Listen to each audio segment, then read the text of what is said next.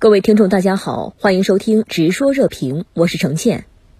乌克兰总统泽连斯基周三旋风访问华盛顿，与拜登会谈，并共同见记者，在国会山发表演说。那么，管先生，您对于此访有何特别观察呢？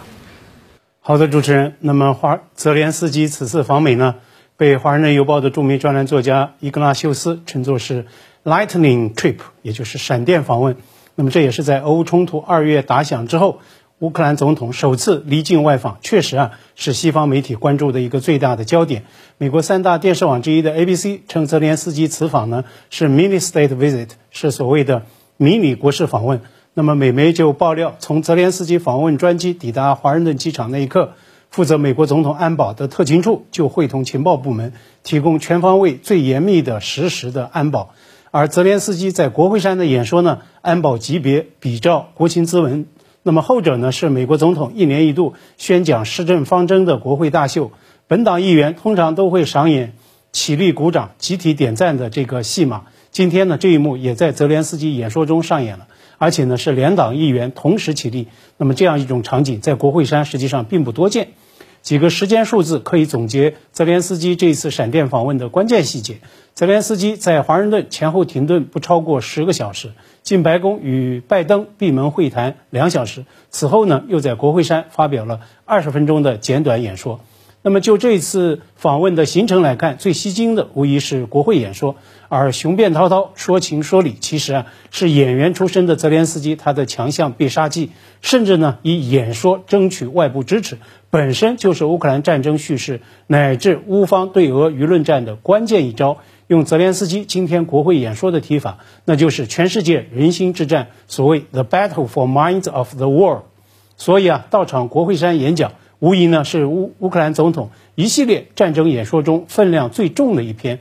那么泽连斯基绝对是有备而来，是做足了准备功课。那么泽连斯基做了哪些准备？他的目的达到了吗？在飞往华盛顿的前一天，那么泽连斯基到访了乌东巴赫穆特，这呢实际上也是目前俄乌战事交锋最激烈的战场所在。这显然是一个精心的设计。泽连斯基在。国会山演说收尾时，特别展示了从巴赫穆特战场带来的一面乌克兰国旗，一面留有乌军将士签名的国旗。乌总统与身后的众议长佩洛西以及副总统哈里斯同框，这无疑是极具传播效应的一个决定性的瞬间。事实上呢，很多美国媒体都在及时报道中选用了这张照片。前面提到的大牌专栏作家伊格纳修斯这几天啊，在《华盛顿邮报》连发三篇个人专栏。全部聚焦俄乌冲突，他的一个最主要的观点就是所谓 algorithm war，也就是算法战争。那么伊格拉修斯就声称说，俄乌冲突正在呈现前所未有的新的战争形态，人工智能技术与无人机的全面应用，在美西方的援助之下，乌克兰获获得了呢对俄军的压倒性的算法优势。那么伊格拉修斯就引述美军参联会主席米利称。世界正在见证未来作战方式呢提前到来。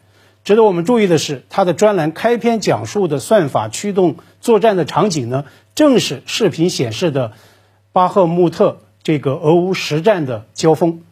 伊格拉修斯最新专栏就声称说，泽连斯基他是作为 Ukrainian fighter，也就是乌克兰战士登上华盛顿战之政治舞台的，而乌克兰总统他选择穿着那件标志性的。军绿色的圆领衫访问美国，显然也是要刻意强化他的战士形象。所以呢，我个人认为这三篇专栏的刊发背景实际上相当不简单。说到泽连斯基国会演讲乃至本次闪电访美的首要目标，当然是要最大限度来争取美方的支持，同时呢，也要跨洋向欧洲来喊话。而且呢，美国国会就要在年底休会之前进行最后一次。就开支法案的这个投票，事关对乌克兰援助的四百多亿美元。那么泽连斯基他的演说叙述很高明，他强调乌克兰打破了所有的悲观预期与困苦场景，并没有在战争中倒下。他感谢美方的大力支持与全面援助，但是够吗？乌克兰期待的更多。为什么要更多呢？泽连斯基又强调，美国援助并不是慈善，而是对于全球安全与所谓民主价值观的投资。其实啊，很大程度上，这番话就是专门说给对原乌可持续性打上问号的美国那些个议员说的。那么，在原乌质疑派中，共和党的议员现在呢声音最响，有望接掌众议长的共和党议员麦卡锡就公开声称说，不能向乌克兰任意开空白支票，资金流向必须要受到监管。而 ABC 呢，他也特别注意到，就在两党议员多次为泽连斯基演说集体起立鼓掌之时，但是至少有两位共和党的众议员，他们没有挪屁股，始终盯着手机在看。所以啊，就此看来，泽连斯基他的一次演说不能够解决所有的问题。美国国会未来呢？还会要求援乌到底要持续多久？到底还要砸多少亿美元进去？吵个不停，战争疲劳症仍然会持续。美国总统拜登在和泽连斯基共同见记者时，再度宣布了对乌克兰的军援计划。这其中，援乌爱国者导弹系统最受关注。您对此又如何看呢？泽连斯基到访当天，美国送上了一个军援大礼包，包括呢海马斯火炮等等。这其中最受关注的，无疑是援乌爱国者导弹系统。这呢，也是美方迄今援乌的最核心的五倍。俄乌元首共同见记者时啊，有位乌克兰记者就在追问说，过去美方并不愿意援乌爱国者导弹，但是现在松口了。那么接下来会提供乌克兰一直在要的所谓 ATACMS，也就是陆军远程战略导弹系统吗？其实啊，不怪乌克兰记者如此追问。那么之前呢，美方对提供海马斯火炮也是态度审慎，但是呢，后来转变了立场，只不过在射程上进行了改造。那么现在对军援爱国者导弹系统，同样也有大转折。那么同样这一幕会在 ATACMS 的这个提供上重演吗？但是呢，拜登昨天就明确回应，不会提供泽连斯基要的所有的武器。这被今天的《华盛顿邮报》标题解读为，尽管展现了团结姿态，但是啊。